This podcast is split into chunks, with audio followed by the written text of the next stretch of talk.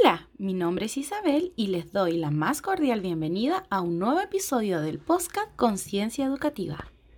Antes de comenzar y a nombre del equipo creador de Conciencia Educativa, nos gustaría agradecer a todos los que nos apoyan y siguen en este gran proyecto, en especial a ustedes, nuestros auditores fieles, que hoy nos acompañan.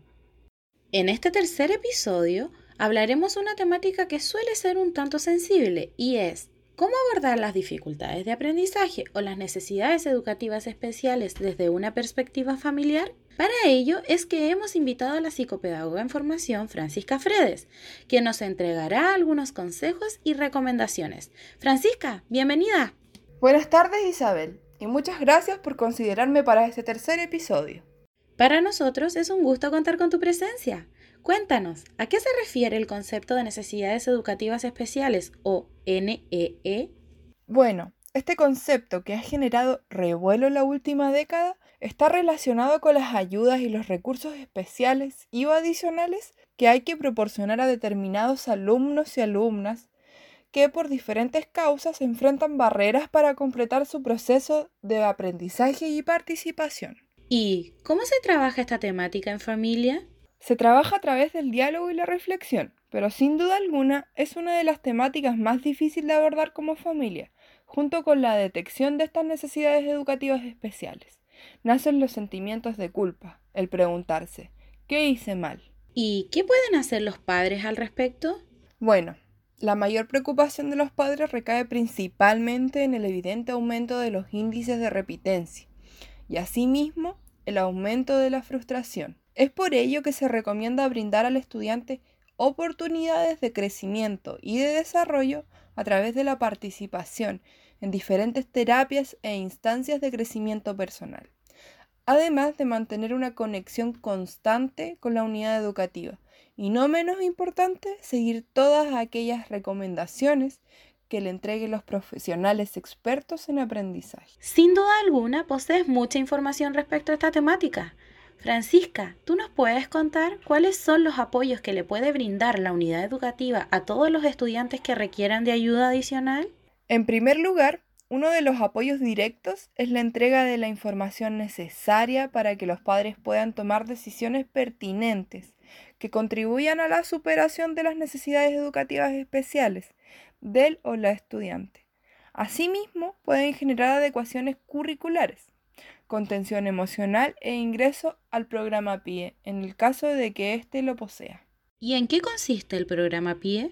El PIE es una estrategia inclusiva del sistema escolar que tiene el propósito de contribuir al mejoramiento continuo de la calidad de la educación que se imparte en el establecimiento educacional, favoreciendo la presencia en sala de clases, la participación y el logro de los objetivos de aprendizaje de todos y cada uno de los estudiantes especialmente de aquellos que presentan necesidades educativas especiales. ¿Y qué consejos se les puede entregar a los padres que están recién comenzando a llevar a cabo esta tarea? La primera recomendación, y creo que según mi punto de vista la más importante, es informarse. Sí, informarse acerca del diagnóstico, el abordaje de este y de las medidas que se pueden tomar. Claro, participar en seminarios, charlas, conversatorios y otras instancias de reunión donde se toque la temática ayudará a que los padres puedan trabajar informados y con una visión holística. Exacto. También se recomienda mantener un diálogo constante con todos los miembros del hogar. Si se tocara un tema sensible, ya sea con el estudiante o en familia, se debe escoger el momento adecuado también se debe procurar escuchar más y evitar criticar negativamente. Y finalmente, tratar de organizar las actividades para que toda la familia pase tiempo reunida, como por ejemplo, hacer visitas a la plaza, a la playa, una caminata, manualidades con objetos reciclados o alguna visita a un parque. Tienes toda la razón. Y tal como se mencionó en el episodio anterior, el tiempo de calidad suele ser determinante. Entre otras de las temáticas en las cuales me gustaría que nos puedas aportar alguna información es sobre los llamados estilos de aprendizaje. ¿Manejas información al respecto?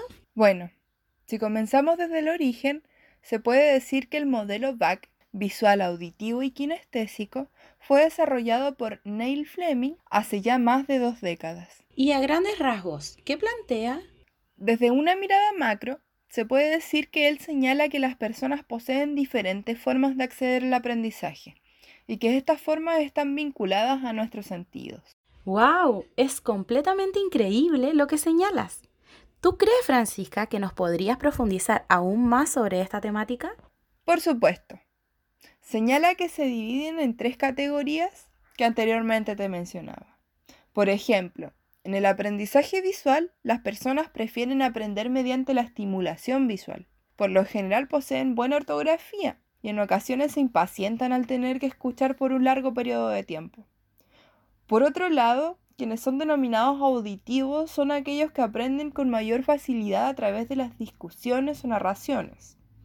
Y finalmente, los denominados kinestésicos son aquellos que logran adquirir aprendizajes con mayor facilidad a través de la exploración. Desde este punto me parece súper interesante lo que nos comentas. Sin duda alguna, también es indispensable identificar cuál es el estilo del ingreso de la información que más nos va a representar para poder facilitar la tarea de aprender. Muchas gracias Francisca por toda la información que nos has compartido el día de hoy y sin duda alguna por ser parte de este gran proyecto. Gracias a ti Isabel por darme el tiempo y el espacio para transmitir la información a quienes lo necesitan. Hasta pronto y de seguro que nos vemos en un próximo episodio. Y hasta aquí ha llegado nuestro tercer episodio del podcast Conciencia Educativa.